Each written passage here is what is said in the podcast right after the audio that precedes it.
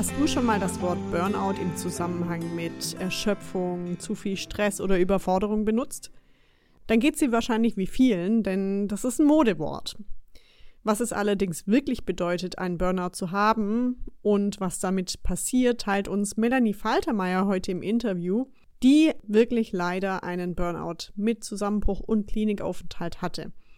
Wir möchten gemeinsam mit dieser Folge das Wort entstigmatisieren, die Psyche, vor allem im Arbeitsleben, entstigmatisieren und dementsprechend teilt Melanie heute ganz offen und transparent ihre Erfahrungen und plädiert auch an viele, hier mit offener umzugehen.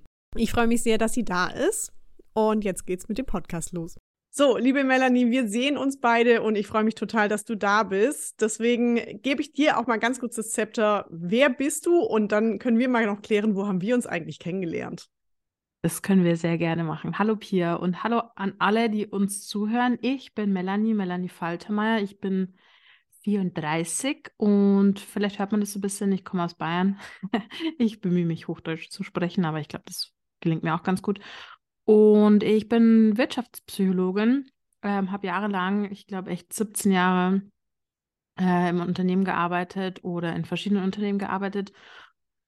Äh, habe ein Buch geschrieben, ein Fachbuch zusammen mit meiner Co-Founderin, ähm, habe mittlerweile ein Unternehmen auch gegründet, das heißt We Are Mental und wir haben auch einen eigenen Podcast. Wir haben, ähm, ich gehe an Schulen und kläre dort Schüler und Schülerinnen über psychische Gesundheit auf und ja, dann bin ich auch noch oder ich war lange Zeit jetzt Dozentin an der Hochschule, habe dort Gesundheitspsychologie unterrichtet. Und so ist so ein bisschen mein Werdegang. Und warum ich das Ganze mache, ist, weil ich ähm, trotz dessen, dass ich Wirtschaftspsychologie studiert habe und man meinen müsste, ich wüsste es besser, ähm, hatte ich einen Zusammenbruch in der Arbeit und bin dann in eine Depression gerutscht und in Angststörung und war dann auch in der Klinik. Ja, das war damals noch, als ich im Angestelltenverhältnis war. Und dann hat sich so mein Weg wieder so zurück, oder habe ich mich eigentlich selber natürlich mit Unterstützung ähm, wieder so zurück ins Leben befördert, sozusagen. Ja, das bin ich. du bist wahrscheinlich noch viel, viel mehr als das. Ja, für unsere Hörerinnen ähm, nur schon mal zum Anteasern, wir reden da nachher noch mal ein bisschen drüber. Wie haben wir uns eigentlich kennengelernt? Äh, das ist über wunderbare, sag ich mal, Zufälle entstanden. Ja. Ähm, kurz aus meiner Sicht, ich habe äh, den Sponsor eines, äh, sag ich mal, der Support-Hör-Kampagne von der Cosmopolitan, die sie jedes Jahr auszeichnen in verschiedenen Kategorien wurde ich von einem Sponsor angefragt, der mich schon aus einem anderen Event kannte, ob ich nicht äh, einen Coaching-Preis machen möchte. Also Coachings als Preis. Und die Melanie ist die Gewinnerin des Ganzen. Und da habe ich mich natürlich sehr drüber gefreut. Ich sage immer dazu, es war auch wichtig, dass ich, dass es natürlich ähm, ein coachbares Thema zum einen gibt und zum anderen eben auch, sag ich mal, eine mentale Stabilität da ist. Äh, das habe ich nochmal gesagt, damit ich als äh, professioneller Coach da auch meinen Job machen kann. Und das war gleich gegeben und ich habe mich äh, sehr gefreut, dass ich diesen Preis, dass ich der Preis in Form meiner Dienstleistung sein durfte. Ich war ja, ja. nicht der Preis, ich kam nicht aus der Torte. Schade eigentlich. Und natürlich umso mehr, ähm, dass du den, äh, den Preis oder auch die erst, den ersten Platz in diesem Support-Hör in der Kampagne gemacht hast oder in diesem ja. Äh, ja, Kampagne. Ich würde sagen, wir reden da nachher noch mal ein bisschen drüber ja, und du hast gern. aber letztendlich, sag ich mal, damit wir auch so ein bisschen euch die Angst nehmen können, was passiert denn eigentlich da alles, wenn man, wenn es einem mental nicht mehr gut geht. Und da würde ich jetzt auch gerne mal mit dir einsteigen, um dann sozusagen den Bogen auch zu heute zu machen, was dir heute hilft, was du machst, wie, wie du da hingekommen bist. Die Frage, die, die sicherlich alle interessiert, ist, an welchem Punkt merkt man eigentlich, dass einem nicht mehr gut geht? Ich glaube, da gibt es zwei Punkte, also ein Entweder-Oder so ein bisschen, auch wenn es leider Gottes gerade ein bisschen Schwarz-Weiß-Denken ist, aber ähm, in meinem Fall zumindest habe ich es einfach nicht mehr, also ich habe es gemerkt, ja, dass es mir nicht gut geht bin aber trotzdem immer wieder über meine Grenze hinausgegangen, habe mir immer irgendwie wieder gesagt, naja, ist halt jetzt so, also der Zustand hatte sich sehr manifestiert schon, sodass ich gedacht habe, das ist irgendwie normal, gell? Das ist, dass ich jeden Tag irgendwelche Wehwehchen habe und so. Und bei mir war es halt wirklich ein kompletter Cut und Zusammenbruch. Und ich sage auch immer, wir Menschen lernen auf zwei unterschiedliche Arten und Weisen. Entweder durch eine Krise, durch einen Schicksalsschlag, durch einen Zusammenbruch, whatever. Ähm, oder weil wir klug genug sind, das eigentlich vorher schon abzuwenden, sage ich jetzt mal, oder auf sich zu hören, weil man es gelernt hat vielleicht. Oder weil man das im Laufe des Lebens mhm. immer mehr besser lernt. Und mh, hm, ich glaube, ähm, um es zu merken, ist es so, wirklich auf sich selbst zu hören. So, was tut mir gut, was, also einer der, der Burner-Fragen in der Klinik war auch immer, ähm, was hat dir früher Spaß gemacht als Kind? Mhm.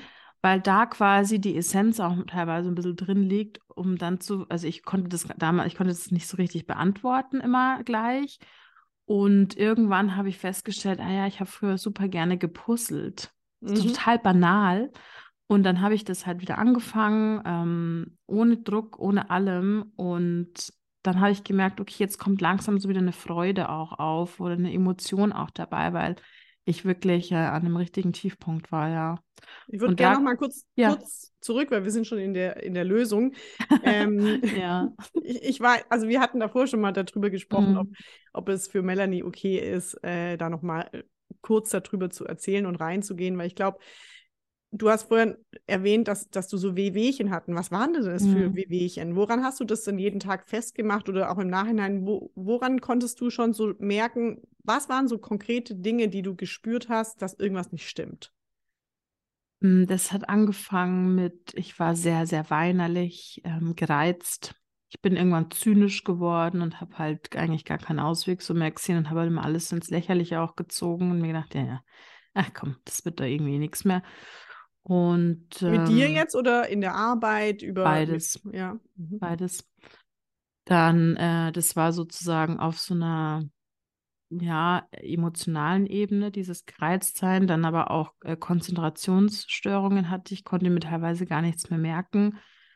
Ähm, wenn ich auf die Verhaltensebene gehen würde, dann war das wirklich so, ich habe mich extremst zurückgezogen. Ich konnte eigentlich kaum mehr was mit Freunden machen. Ähm, habe mir Ausreden einfallen lassen. habe immer gesagt, ähm, muss arbeiten. Also stand für mich echt immer an erster Stelle die Arbeit. Und ich war auch teilweise irgendwie aggressiver als üblich, würde ich mal sagen, oder als adäquat vielleicht. Es hat man auch bei mir daran gemerkt, dass ich, wenn ich, ähm, ich habe halt, hatte halt so meine Strategien, wie ich mir irgendwie noch so ein bisschen Belohnung ähm, hole. Und das war tatsächlich, dass ich mir immer Dinge bestellt habe in die Arbeit. Ich habe mhm. alles wieder zurückgeschickt, aber ich habe trotzdem ähm, immer irgendwelche Klamotten bestellt oder so, einfach um mir eine Belohnung zu geben. Das Paket unten abgeholt, habe mich kurz gefreut und dann war es irgendwie schon wieder weg.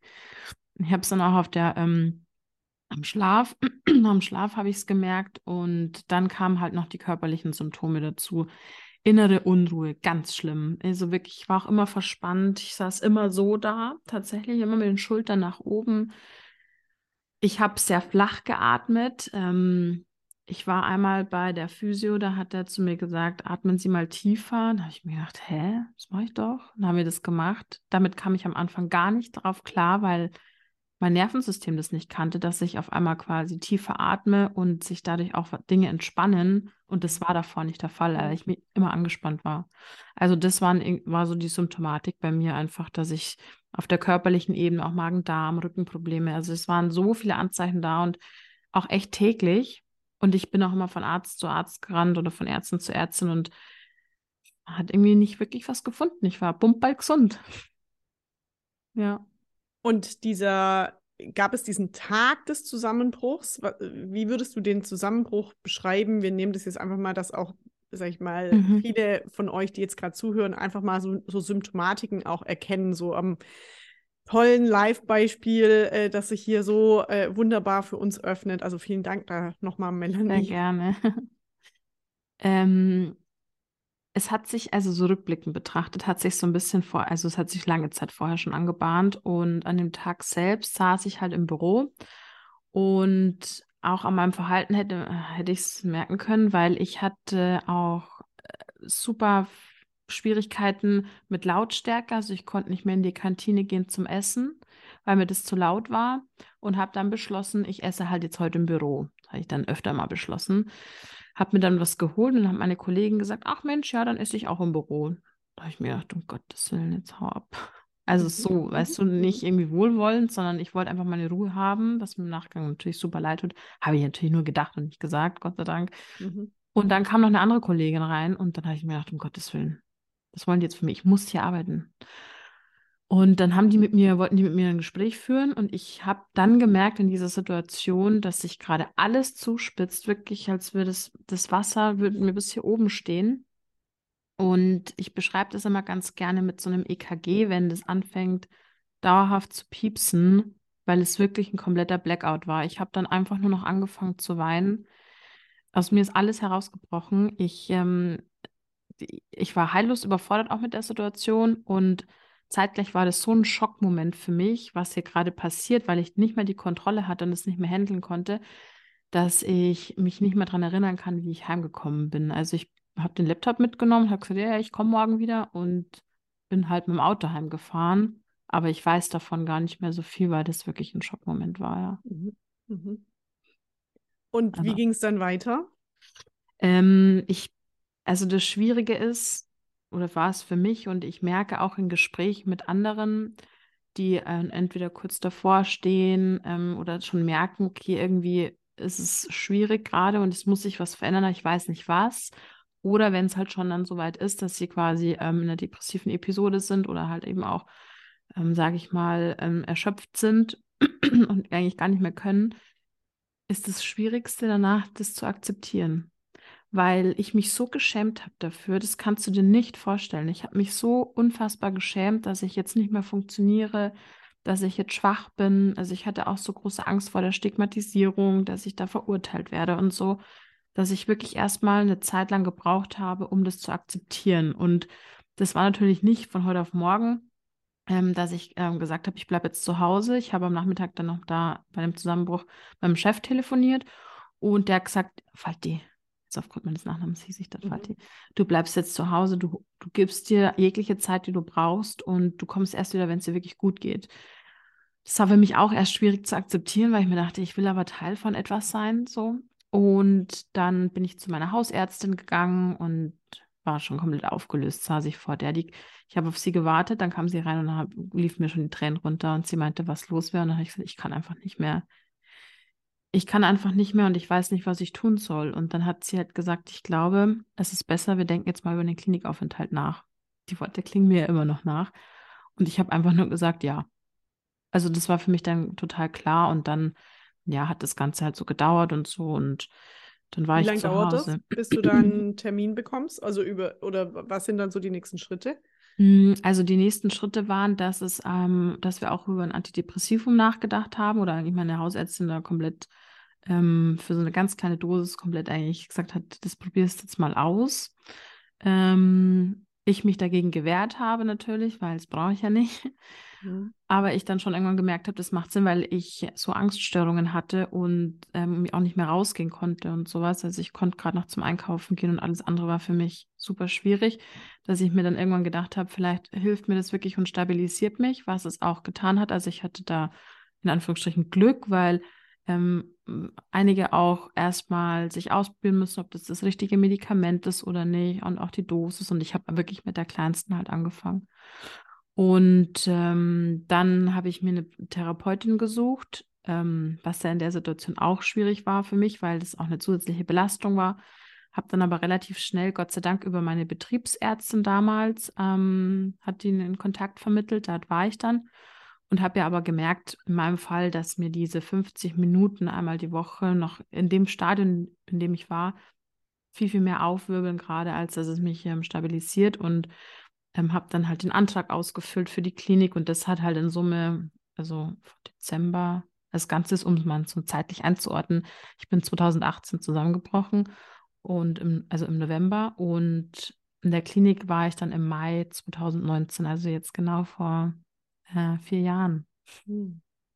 Bin ich in die Klinik gekommen. Also es hat schon ein bisschen auch gedauert und ich war dazwischen, habe ich auch noch eine Wiedereingliederung probiert, die hat aber nicht ähm, funktioniert und dann war ich die ganze Zeit über halt zu Hause. Ja. Das heißt, du war, äh, warst dann krankgeschrieben? Ich war krankgeschrieben, ja. Mhm. Mhm. Muss man sich auch erstmal leisten können, fairerweise. Ja. Genau, das zum einen, zum ähm, aber das sollte natürlich nicht davon abhalten, dass man mental Nein, gesund viel, viel wertvoller Fall. für ein Unternehmen ist. Ja. Äh, auf die Prävention kommen wir gleich nochmal zu sprechen. Ja. Switchen wir mal oder, oder spulen wir mal ganz kurz vor, was sicherlich viele interessiert, ist dann, wie ist, äh, also ich sag mal immer so, ich, ich kenne das so aus der Stigmatisierung, die wir von früher haben. Man ist in der Klinik und da sind alle in irgendeiner Form, ich, ich übertreibe es mal, verrückt, so, wie mhm. es eben ganz früher äh, stigmatisiert wurde. Wie kann man sich denn so einen Klinikaufenthalt ähm, vorstellen, was ja enormst hilfreich sein kann, also von allen Menschen, die ähm, leider einen Burnout hatten? Und in eine Klinik kamen und das nicht zu Hause ähm, managen konnten, wo ich auch bei vielen sage, fast die Klinik wird wahrscheinlich fast der effizientere oder heilbare oder heilsamere Weg sein, als Ambulanz zu Hause zu machen, ähm, weil man sozusagen mal rausgenommen wird. Mhm. Ähm, wie kann man sich denn so den Alltag da vorstellen? Also ich war genau, ich war stationär. Da es gibt auch noch Tageskliniken. Ähm, da die ist meistens in einem Ort, da fährst du halt hin und bist abends wieder zu Hause, aber ich wollte auch raus. Ich wollte aber dann nicht zu weit weg, weil mich mir auch immer noch die Option geben wollte, dass ich vielleicht mal am Wochenende heimfahre oder mich äh, meine Familie und Freunde besuchen können, was nicht so häufig vorgekommen ist, weil ich es nicht manchmal auch nicht wollte. Mhm. Ähm, spannend dann im Nachgang. Und man kann sich so vorstellen, also ich kam da hin und die ersten zwei Tage waren schon ein bisschen schwierig für mich, weil ähm, da auch super viel Laut, Lautstärke war. Also meine ganzen Nerven waren einfach überbelastet und überreizt auch. Und dann ist es schon erstmal so gewesen, uiuiui, ähm, auf was habe ich mich eingelassen? Also ich war wirklich erstmal so, habe erstmal geweint, als ich auf meinem Zimmer war. Ich hatte ein Einzelzimmer und eigentlich gab es nur Einzelzimmer. Und dann ähm, gab es erstmal ein Aufnahmegespräch mit verschiedenen Ärzten, Ärztinnen, ähm, sowohl physisch als auch psychisch. Ich musste ja auch einen Fragebogen ausfüllen. Ich habe da auch zum ersten Mal meine Diagnose wirklich bekommen. Also ich wusste das davor noch nicht. Und ähm, ja, dann geht es halt so auch in Absprache mit der Ärztin so darum, welche ähm, Behandlungen ich denn möchte, beziehungsweise sie hat es vorher schon eingeteilt und hat das aber mit mir gemeinsam besprochen. Mhm. Und da gibt es, also es gibt halt quasi Therapien, die jeder machen muss, sowas wie jetzt eben Gruppentherapien. Ähm, da geht es dann nur darum, in welche Art von Gruppentherapie gehe ich rein, also mit welchem Fokus. Es sind nämlich auch Patienten, Patientinnen dort ähm, mit dem Thema Trauer, ähm, Verlust eben, äh, Angst, dann Schlaf, manche, die ganz viele Schla Schlafprobleme haben oder auch Schmerzen haben. Oder Depressionen, genau. Und das war dann meine Gruppe. Und dann hatte ich noch Einzeltherapie, aber Einzeltherapie hatte ich nur einmal die Woche und der Rest waren Gruppentherapie. Da habe ich mir auch gedacht, hey, verstehe ich nicht. Mhm. aber komme ich gleich zu. Und dann gibt es ganz viel Psychoedukation. Das heißt, dass ich erstmal die Kompetenz nochmal aufbaue. Nochmal, ich bin eigentlich Wirtschaftspsychologin, könnte man sagen, ja, die müsstest du wissen, aber äh, so in der Tiefe und vor allen Dingen in der Theorie weiß man vieles, ne? Aber ja. Mhm. Und dann ähm, hat, hatte ich so Sachen wie Wassergymnastik haben wir dann ausgesucht. Ich hatte Tanztherapie, ich hatte Ergotherapie, also malen, basteln, ähm, was Handwerkliches machen. Dann ähm, Walken, also wir sind viel rausgegangen auch. Ähm, genau. Und man denkt immer so, ich habe diesen Therapieplan dann bekommen, den kriegst du immer pro Woche für die Folgewoche. Und dann habe ich mir gedacht, das sind ja ganz schön viele Pausen da drin. Da ich mir gedacht, was soll denn das jetzt sein? Also, weil du hast, bin natürlich mit so einem richtigen Leistungsgedanken da jetzt wieder hingegangen. Bis ich verstanden habe, diese Pausen sind so essentiell, weil zwischen diesen Pausen findet ja die Verarbeitung statt und die eigentliche Therapie auch. Weil du, du unterhältst dich mit deinen MitpatientInnen und so. Und das ist halt wirklich, muss man echt sagen, ich bin da hingekommen und ich konnte einfach mal so sein, wie ich bin. Ich musste mich nicht verstellen, ich durfte verletzlich sein, ich durfte weinen, wann ich wollte, ich durfte ähm, lachen, wann ich wollte, ich musste mich nicht erklären. Und das war einfach, also für mich war das wirklich eine wunderbare Zeit. Ich möchte das, es war, es geht sicherlich nicht allen so, aber ich habe wirklich eine so tolle Erfahrung da gemacht. Und das klingt jetzt so romantisierend, aber ähm, es ist auch hart. Also tagtäglich diese innere Arbeit zu machen und sich zu hinterfragen, auch einfach diese Emotionen dann zuzulassen, vor allen Dingen gerade, wenn du am Anfang gar nichts merkst und so, ja, das ist halt schon schwierig. Wie lange also, geht so ein Aufenthalt? Hm, das kommt drauf an, ähm, das will jetzt zu ausufernd sein, aber je nachdem, wer der Kostenträger ist, glaube ich, ähm, mhm. meine ich. Und dann so zwischen, ich glaube, drei Wochen bis, also ich war sieben Wochen, ich hatte ähm, genehmigt bekommen fünf und relativ am Anfang stand aber schon klar, dass ich, oder stand schon fest, dass ich eigentlich ähm, nochmal zwei Wochen verlängern sollte. Und dann war ich da sieben Wochen. Es kann aber auch sein, dass manche dann noch länger sind, je nachdem, welches ähm, Beschwerdebild die haben, ja. Mhm. Wie ging es denn danach weiter? Also erstmal vielen Dank äh, fürs Teilen, was, was man denn da alles macht und wie viel man teilweise Reflexionszeiten hat. Das sage ich ja auch immer im Coaching. Es macht keinen Sinn. Also bei manchen Themen kann man einmal wöchentlich machen, dann kann man ein bisschen Gas geben, mhm. aber bei allem, was Reflexion und neues Verhalten in den Tag bringen und in den Alltag zu bringen, da brauchen wir einfach ein bisschen Reflexionszeit und äh, ja, das voll. ist ja auch schon geballte Therapie. Da hast ja immer noch, weiß ich nicht, wahrscheinlich ist hundertfache zu dem, was du davor hattest, entweder gar nichts oder und wir sind es ja auch in der Form nicht gewöhnt. Ich höre aber auch von, von vielen, dass gerade so dieses Tanztherapie oder auch Ergotherapie, einfach mal Dinge anders machen, raus aus diesem Leistungsgedanken, aus dem Arbeiten, aus der Routine, mhm. aus dem Alltag auch enorm viel helfen, sag ich mal, sich selbst auch wieder zu erkennen. Voll. Das kann ich nur unterstreichen. Ich fahre auch heute noch in den Ort, in dem ich war, das war in Baden-Württemberg. Fange ich schon zu schwebeln ein bisschen. Hört man Und, bei mir ja auch. Und da fahre ich tatsächlich heute noch hin. Ähm, da ist nämlich auch ein Kloster in dem Ort und dann schlafe ich immer in einem Gästehaus und eine der Klosterschwestern war meine Tanztherapeutin. Die haben ja neben ihrem Klosterdasein ähm, auch noch Berufe ähm, und das gönne ich mir. Das ich also wirklich, das macht mir so viel Freude. Und jedes Mal wieder denke ich mir, oh, war das jetzt wieder befreiend, so, so sich zu bewegen. Und ich bin ja auch eh so ein Musikfan ähm, das, ist, das ist halt genau mein Element, ist das. ja. Ja, ist Teil deiner Identität auch. Und das ja. da wieder so ein, das ist so sozusagen auch dein Zugangstool. Ja, und das war auch tatsächlich, ich habe das Bild heute noch in, es hängt heute in meinem Schlafzimmer. Wir haben einmal, ähm, das möchte ich ganz kurz, das war eine, eine der schönsten Übungen. Wir haben einmal ähm, in einer Stunde, die glaube ich ging immer so eineinhalb bis zwei Stunden, so eine Tanztherapie. Ich glaube, ich hatte es sogar zweimal die Woche. Mm. Und da war das Thema, Gott, ich weiß nicht mehr, auf jeden Fall, was wir gemacht haben, die hat halt Musik angemacht und wir haben ja nicht immer getanzt, sondern es war halt schon immer Musik mit dabei. Und dann hat jeder von uns so ein riesengroßes Blatt bekommen und man sollte quasi sich Stifte raussuchen und zu der Musik einfach sich auf dem Blatt Papier malen und bewegen und alles. Das ging eine halbe Stunde. Ich habe die nächsten zwei Tage dann mir so gedacht, Alter, was habe ich für einen Muskelkater? Woher? Ich habe nichts gemacht.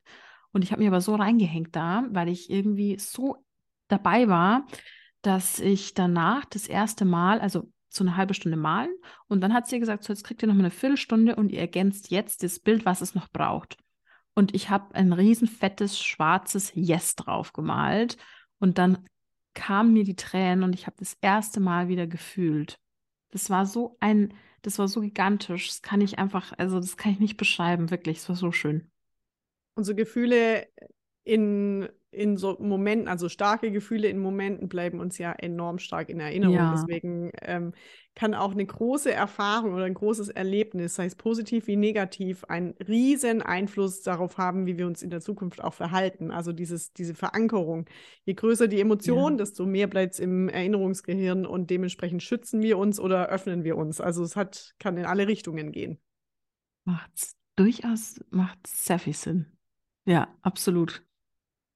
Bei Weil wir können uns alle an sehr schmerzhafte ähm, Momente erinnern, sowas wie Trennungen oder ein Tod einer mhm. Person oder wo Stimmt, wir uns mal ja. verletzt haben. Und auf der anderen Seite auch so riesen positive Momente, ähm, ein toller Geburtstag oder ein, ein, Gefühl der Verbundenheit mit einer gewissen Person oder ein Freiheitsgefühl, wenn man mal einen riesen Berg bestiegen hat. Oder also es können auch so kleine Momente sein, aber da, wo die Emotion am meisten, meisten pumpt und resoniert, da passiert es meistens. Ja, das macht total viel Sinn. Ist gut, dass ich dir da auch noch mal ein bisschen Input geben konnte. ja. Jetzt sind wir noch mal zurück zu, mhm. wie es denn dann weiter? Geht man dann einfach so in seinen Job und denkt, so machen wir es jetzt weiter, weil ich, weil irgendwie bist du ja auch zu dem heutigen Job gekommen und äh, da machen wir jetzt mal den, den Übergang dahin. Äh, ja, in der Tat. Ähm, also wenn man davor vor dem Klinikaufenthalt krankgeschrieben ist, das wusste ich nicht, weil manche kamen, das war total abgefahren, manche kommen in die Klinik und die haben aber am Tag davor noch gearbeitet und die werden dann auch quasi ähm, arbeitsfähig wieder entlassen. Dadurch, dass ich aber mit einer Unf Arbeitsunfähigkeit gekommen bin, bin ich, war ich danach auch noch krankgeschrieben. Äh, und noch zwei Wochen. Und dann habe ich eine Wiedereingliederung gemacht. Und ich hatte schon so ein bisschen großen Respekt davor, weil ich ja in so einer Hülle gepackt war, in so einem Wattebausch. Ja. Ich musste mich um das Essen nicht kümmern. Ähm, ich hatte einfach einen geregelten Tagesablauf und das musste ich ja, also das hatte ich ja davor einfach nicht, als ich auch mhm. darauf gewartet mhm. habe. Und ähm, das hatte mir schon sehr viel, sage ich mal, hatte ich großen Respekt davor, was passiert, wenn ich jetzt wieder zu Hause bin. Aber dadurch, dass ich wieder in dieses Fühlen reingekommen bin, hatte ich auch richtig Lust wieder aufs Leben. Und das kannte ich davor ja echt, ich glaube, ein, fast zwei Jahre gar nicht mhm. mehr. Und dann habe ich die Wiedereingliederung gemacht, genau, und ähm, habe auch da gesagt, also ich möchte jetzt nicht den Eindruck erwecken, als ist das alles total easy peasy. Ne? Ich habe einfach gesagt, mir gesagt auch, das ist jetzt meine Spielwiese und ich probiere mich aus und ich möchte mich auch ausprobieren und üben und ich möchte auch ähm, für mich selber einstehen, was auch oftmals bedeutet hat, dass ich halt mal mehr in eine Konfrontation gegangen bin, ähm, auch mal zu meiner Vorgesetzten gesagt habe, du, das ist jetzt irgendwie, ähm, ich empfinde das so und so. Ich weiß nicht, ob ich mich täusche, aber das habe ich jetzt gerade so beobachtet. Das habe ich davor nie gemacht, nie. Und das war eine sehr lehrreiche Zeit für mich, weil ich da einfach wieder sehr, sehr viel gelernt habe. Und dann, genau, dann drei Monate später, nach meinem Klinikaufenthalt, war Betriebsversammlung. Und da waren 700 Kolleginnen und Kollegen in einem sehr großen Ballsaal oder eigentlich in einem ganz großen Konferenzraum. Und dann habe ich mich dazu entschlossen, das wusste aber dann niemand außer der Betriebsrat, dass ich auf die Bühne gehe und mich das erste Mal wirklich oute. Und davor wussten das ja echt nur meine engsten Freunde und so und was passiert ist. Und ich war auch komplett ein Jahr auf Social Media weg, weil ich einfach das nicht gepackt habe. Und dann habe ich das auch am nächsten Tag auf Social Media dann veröffentlicht, ähm, was im letzten Jahr passiert ist. Und dann hat das irgendwie eine ganz schöne Welle mit sich gezogen und ähm, eine sehr positive auch. Und dann habe ich halt ein halbes Jahr später entschlossen, dass ich das Unternehmen verlasse und jetzt einfach mal gucke, was passiert. Und was dann passiert ist, ist, dass ich zusammen mit meiner Co-Founderin, die heißt auch Melanie, das ist immer ganz einfach, für andere vielleicht nicht, weil wie unterscheidet man uns, ähm, dass ich dann We Are Mental gegründet habe und ähm, wir dann gesagt haben, hey, lass doch einfach mal was zusammen machen. Also die andere Melanie, die macht schon seit äh, acht Jahren die psychische Gefährdungsbeurteilung, führt die durch und ich dadurch, dass ich ähm, dann angefangen habe, dafür einzustehen, anderen quasi eine Stimme zu geben und auch mir eine Stimme zu geben, ähm, haben wir einfach dieses Mental Health Thema besetzt, sage ich jetzt mal. Oder ja, und dann haben wir gesagt, das machen wir jetzt einfach. Ja. so ist es dann irgendwie passiert. Was waren ähm, so, sag ich mal, so Punkte, die du danach, an, also nach dem Klinikaufenthalt, nach deinem Zusammenbruch, die du anders gemacht hast. Du hattest vorher mal kurz vom Leistungsdruck mhm. gesprochen. Du hast es jetzt gerade erwähnt, dass du auch mal Dinge angesprochen hast, dass du in Konflikt gegangen bist. Ähm, von, von, sag ich mal, so drei Beispiele vielleicht, was hast du vorher anders gemacht, was hast du mhm. dann für dich gelernt, wo du sagst, auch heute mhm. profitierst du da enorm noch davon? Was ich davor gar nicht gemacht habe vor dem Zusammenbruch, war, dass ich ähm, das wirklich geschätzt habe, mich mit Menschen zu treffen. Für mich war das eher eine Last. Das ist auch heute teilweise noch so. aber es ist definitiv besser geworden. Ich hatte keinerlei Hobbys auch mehr. Also ich habe eigentlich wirklich nur gearbeitet. Das klingt total traurig, aber ich habe unter der Woche gearbeitet und abends mich dann ins Bett gelegt und einfach nichts gemacht und geschlafen, um am nächsten Tag wieder fit zu sein, dass man sich auf mich verlassen kann, dass man sich auf meinen, also ich war sehr gewissenhaft. Mhm. Und ähm, da habe ich mich dann komplett ausprobiert. Also als ich dann von der Klinik auch wieder zurückkam, habe ich mir gedacht, so jetzt gehe ich mal ins Yoga. Ich meine, das war vor vier Jahren. Davor hatte ich von mit Yoga nichts am Hut. In der Klinik habe ich auch progressive Muskelentspannung, ähm, hatte ich auch zweimal die Woche. Und das ähm, habe ich dann auch weitergemacht beispielsweise. Also ich habe für mich einfach, ich habe mich ausprobiert. Ich war sehr neugierig dann plötzlich und das waren alles so Dinge, die ich gar nicht mehr kannte. Das war sehr neu für mich und ähm, ich habe sehr viel mit meiner Mama auch dann geredet. Also ich habe da, ist natürlich auch schmerzhaft teilweise, ne, weil einfach auch mal Dinge anzusprechen, wo du sagst, hey, du seit Jahren beschäftigt mich das eigentlich schon. Ich möchte irgendwie gerne mal drüber sprechen auch eine Hürde. Ist auch schmerzhaft. Also ich habe schon, ich habe viele Dinge anders gemacht, ja. Ich habe auch ähm, versucht, dann mehr wieder zu kochen und so. Also es waren viele kleine Dinge, die ich einfach ausprobiert habe und hatte natürlich auch immer wieder Rückschläge. Also das muss ich auch ganz klar dazu sagen. Es ist, war einfach ein Ausprobieren. Ja, ja. Du hast ja wahrscheinlich 30 Jahre alles anders gemacht. Deswegen ähm, ja. da mal kurz innerhalb von einem Jahr sein ganzes Leben und sein ganzes Verhalten zu verändern, das braucht alles Zeit, das braucht Kraft, das braucht Motivation, das braucht Disziplin. Ja. Und Würdest du sagen, so, so im Nachhinein rückblickend, dass da das so dein Antriebsmotiv, sagen wir ja auch immer, was treibt dich an, war das nachher Leistung, um zu gefallen, um es irgendjemand zu beweisen, um erfolgreich zu sein?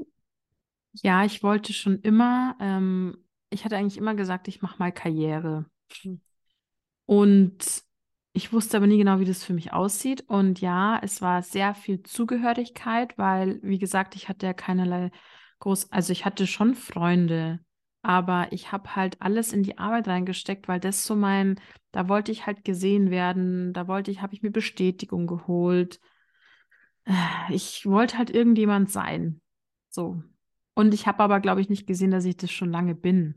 Weil ich hatte ja auch, ich meine, innerhalb des Unternehmens, ich muss schon sagen, dadurch, dass ich ja ähm, sehr offen eigentlich auch bin. Also ich glaube, ich bin aber auch introvertiert, bin beides so. Aber ich habe jetzt kein Problem, auf Menschen zuzugehen oder mich mit denen zu, einfach zu einfach auch zu unterhalten.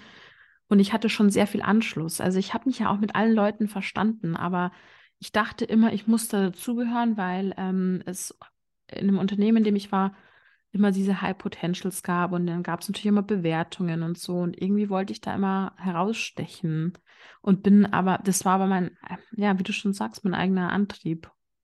Ja. Der liegt ja halt immer alles halt. irgendwo in der Erfahrung hinten aus der Erziehung, ja. aus der Kindheit, aus ähm, Erlebnissen, die wir haben, die ja. sich irgendwo konditioniert äh, hat zu irgendwelchen Überzeugungen. Also da, das Spannende ist, da finden wir ja immer ganz, ganz viel nochmal raus, was wir zum Beispiel ja auch im Coaching machen. Ähm, und heute natürlich Selbstständigkeit ist äh, aus, aus äh, unserer beider Sicht natürlich auch nicht unbedingt nicht herausfordernd. also Nein. es ist herausfordernd, es ist nicht einfach. Ähm, um jetzt nochmal für die letzten Minuten so, so einen schönen Bogen nochmal zu schließen. Ja. Du hast ja dann tollerweise den ähm, Cosmopolitan Supporter Preis gewonnen.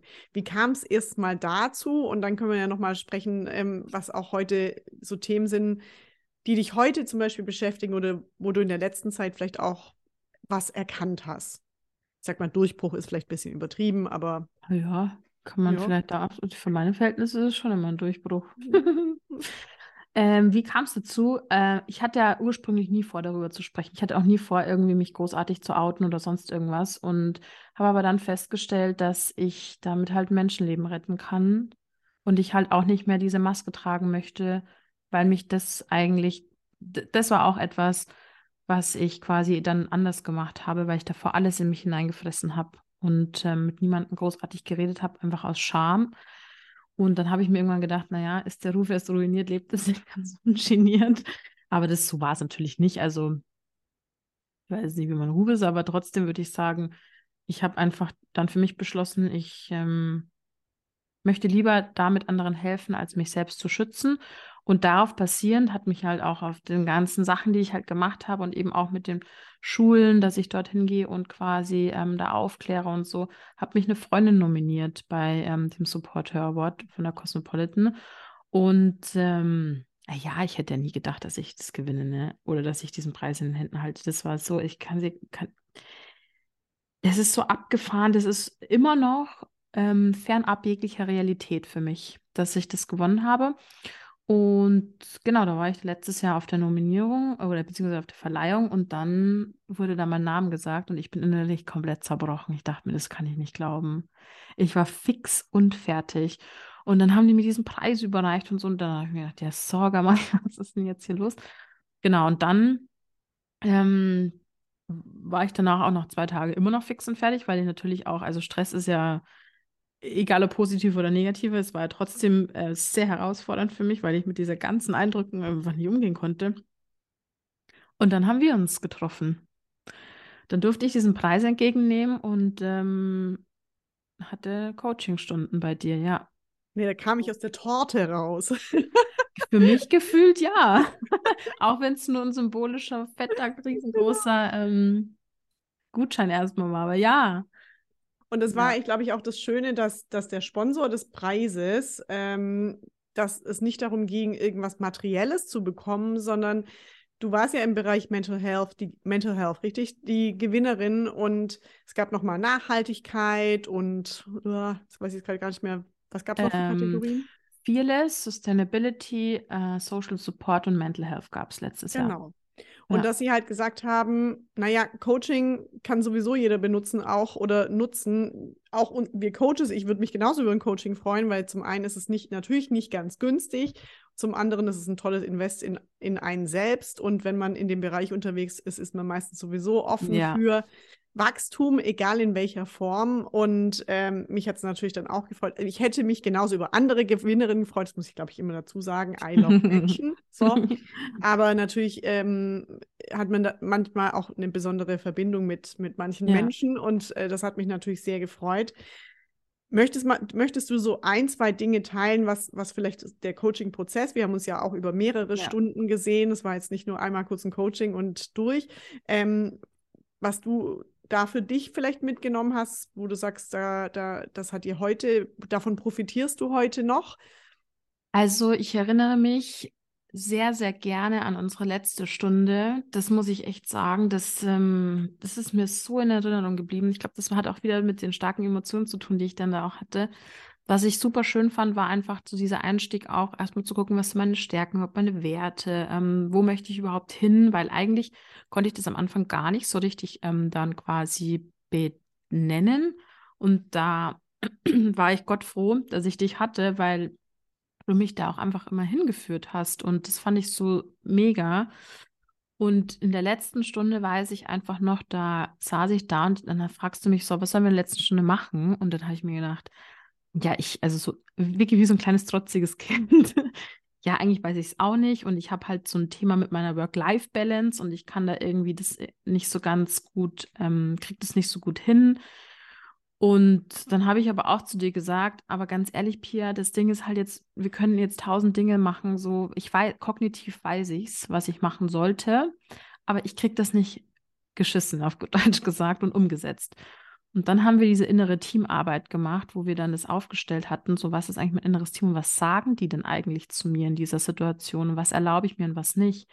Und ich weiß einfach, dass das so viel in mir ausgelöst hat, weil ich einfach so diese, diese kleine, ich glaube, es war die kleine Mel, ich weiß gerade nicht mehr hundertprozentig, aber dieses Spielerische, diese Neugierde und so, die kam einfach so wieder zum Vorschein. Und das hat mich so berührt und bewegt, dass ich mir immer noch so heute noch so denke, ich weiß gar nicht, im Januar, glaube ich, war, war die letzte Stunde, mhm, mhm. dass ich mir ähm, heute noch so denke, ja, ich möchte jetzt, glaube ich, wieder meinen kleinen Spieltrieb rauslassen und einfach über nichts nachdenken müssen, sondern einfach nur sein und mir Dinge erlauben und that's it. Und das war so einschneidend. Also, ich weiß ja noch, ich saß bei dir auf dem Boden und habe einfach geweint, weil ich so be bewegt war davon. Das war so schön. Wirklich.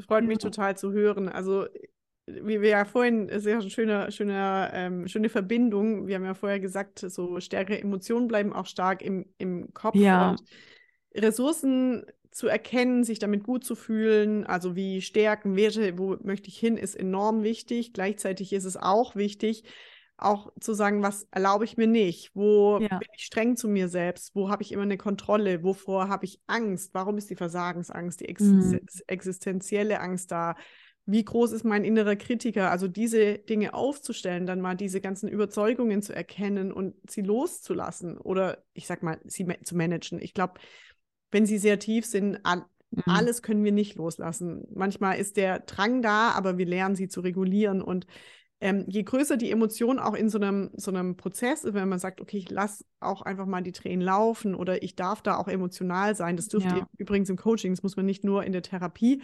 Ähm, Ja. Dann passiert da einfach auch voll viel und es bleibt in Erinnerung und ist vielleicht auch eine gute Erinnerung daran, immer wieder auch was für sich zu tun.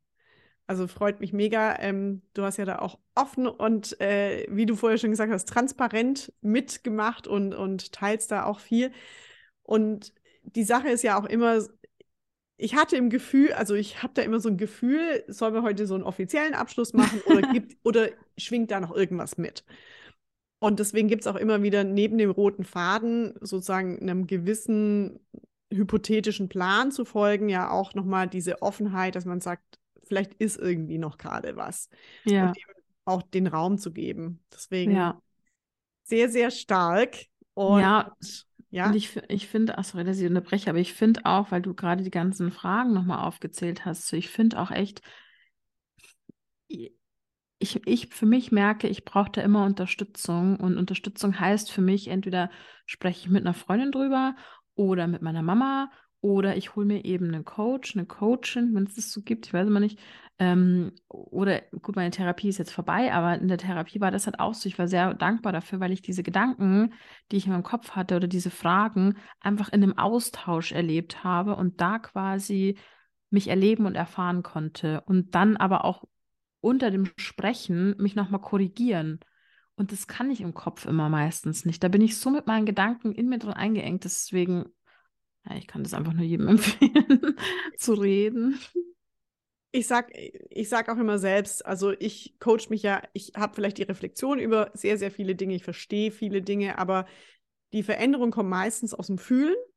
Und Mhm. du kannst aber nicht wenn, deinen Kopf nutzen, um dich zu managen, dass du in ein Gefühl kommst. Das heißt also, wenn du einen Podcast hörst, dann lernst du Wissen. Also hier mit uns lernst du gerade Wissen. Mit dem Podcast von den beiden Mellis lernst du auch Wissen. Und gleichzeitig ist aber die Veränderung kommt, wenn wir anfangen, mal potenziell neue Situationen zu fühlen. Wie würde ich mich denn fühlen, wenn ich auf einmal den Leistungsdruck rausziehe? Wie würde ich denn, mich denn fühlen, wenn ich ähm, anfangen würde zu vertrauen, also zu sagen, ich vertraue dem Leben? Was kann dann für, ne, was passiert dann auf einmal? Kommt innere Ruhe oder Kraft dazu? Und diese Szenarien können wir auch schon mal vorüben, da das Gehirn keine zeitliche ähm, Nuance kennt. Gefühl ist immer im Jetzt. Und Ja, das ist, äh, ist ja das Spannende, sozusagen schon, schon diesen Zukunftszustand einmal zu üben. Wie möchte ich mich denn fühlen? Und dein Gehirn sagt, ja, ah ja, fühlt sich gut an, machen wir mal wieder. Ja, und ich finde auch was, selbst wenn ich den Podcast-Folgen anhöre, manchmal kann ich mich ja so identifizieren mit der Person und mit dem Gesagten, dass ich auch ein Gefühl plötzlich habe und mich dann auch nicht mehr so alleine fühle oder mich verstanden fühle oder denke, ja, okay, so, endlich sagt das vielleicht mal jemand so. Und dann kann auch ein Veränderungsprozess sogar starten, ja.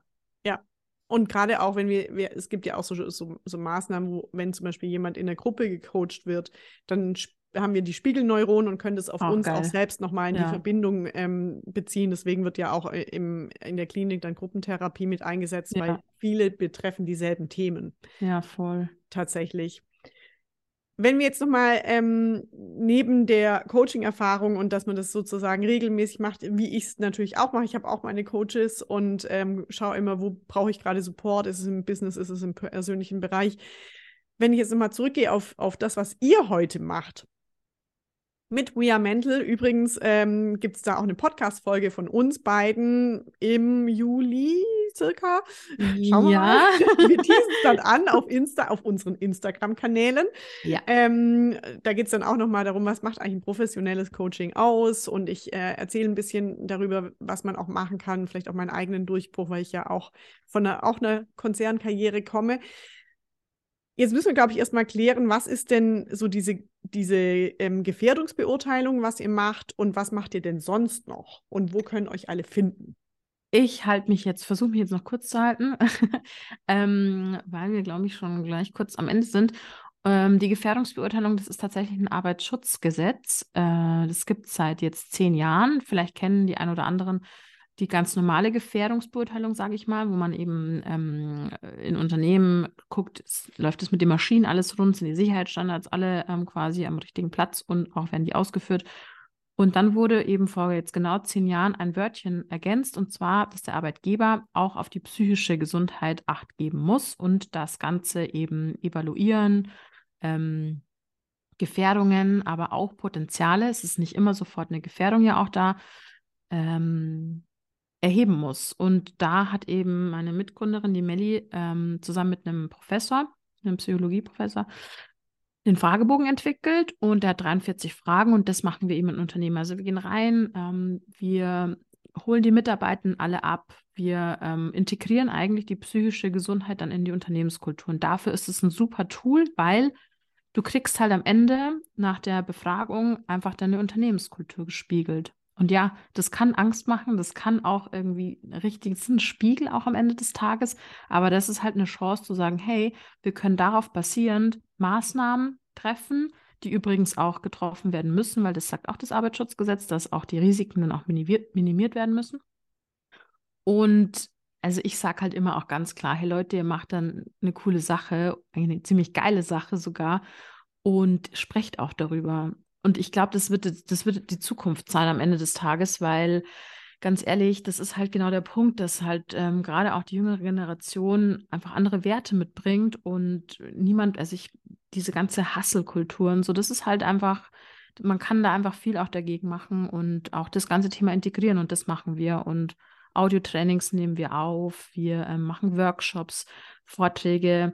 Ich entstigmatisiere ganz viel und kläre darüber auf und versuche eben Klischees ähm, zu durchbrechen und Vorurteile abzubauen und so und Mythen und alles Mögliche. Genau, das ist das, was wir machen. Und dazu haben wir eben auch zu der Gefährdungsbeurteilung ein Fachbuch geschrieben, auch dann letztes Jahr. Stark. Ja. Alle ja. Social-Kanäle findet ihr unten. Der Podcast heißt, ah, heißt ja. We Are Mental. Nur noch mal, heißt er, gell? Ja, heißt so. Der Podcast, ja, heißt Sorry Not My Business, aber Sorry Not My Business, so we, von We Are ja. Mental, jetzt haben wir es richtig. Ja. Und äh, alles, alle Links findet ihr unten in den Show Notes und, und in ja. der Beschreibung. Letzte Frage, 30 Sekunden. Wenn du dir als 80, wenn du dir vorstellst, du wärst 80 und du müsstest dir ein Rat geben, als heutige 34-Jährige, was glaubst du, was du dir als 80-Jährige dir selbst raten würdest? Ähm, ich würde mir selbst raten, dass ich nichts bereuen möchte in meinem Leben. Ja, glaube Also ich. hab Mut. Ja, hab Mut. Und übergeh die Angst, würde ich mir immer wieder mhm. sagen. Übergeh sie. Der Weg aus der Angst ist durch die Angst, leider. Schöne, ja. schöne Überleitung zum Ende, denn wenn ihr die letzte Podcast-Folge von mir hört, die heißt nämlich äh, Unstuck Yourself aus der Angst in die, ins Vertrauen. Danke, es war vorher nicht abgesprochen. Herzlichen Dank. Ähm, ich alle Infos dir. jetzt, wie gesagt, nochmal unten. Ähm, Melli findet ihr auch, äh, ist auch sehr unterhaltsam auf Instagram, kann ich sehr empfehlen. Äh, always makes my day sozusagen. Sehr, sehr authentisch und charismatisch. Danke. Und ich freue mich mega, wenn ihr auch meinem äh, Podcast unten folgt, mir auf piabauer.coaching folgt auf Instagram. Und dann hören wir uns nächste in zwei Wochen wieder. Und dann nicht vergessen, wir werden es euch rechtzeitig announcen, auf dem anderen Ka Kanal bei Sorry Not My Business findet ihr dann auch unser Interview. Ja. Vielen, vielen lieben Dank. Jetzt gehen wir beide tatsächlich direkt in äh, Coachings ja. und äh, freuen uns über unsere Klientin, dass wir die Welt ein bisschen besser machen können. Ja. Danke, Melli. Ich danke dir, Pia, und danke euch da draußen, dass ihr zugehört habt. Tschüssi. Tschüss.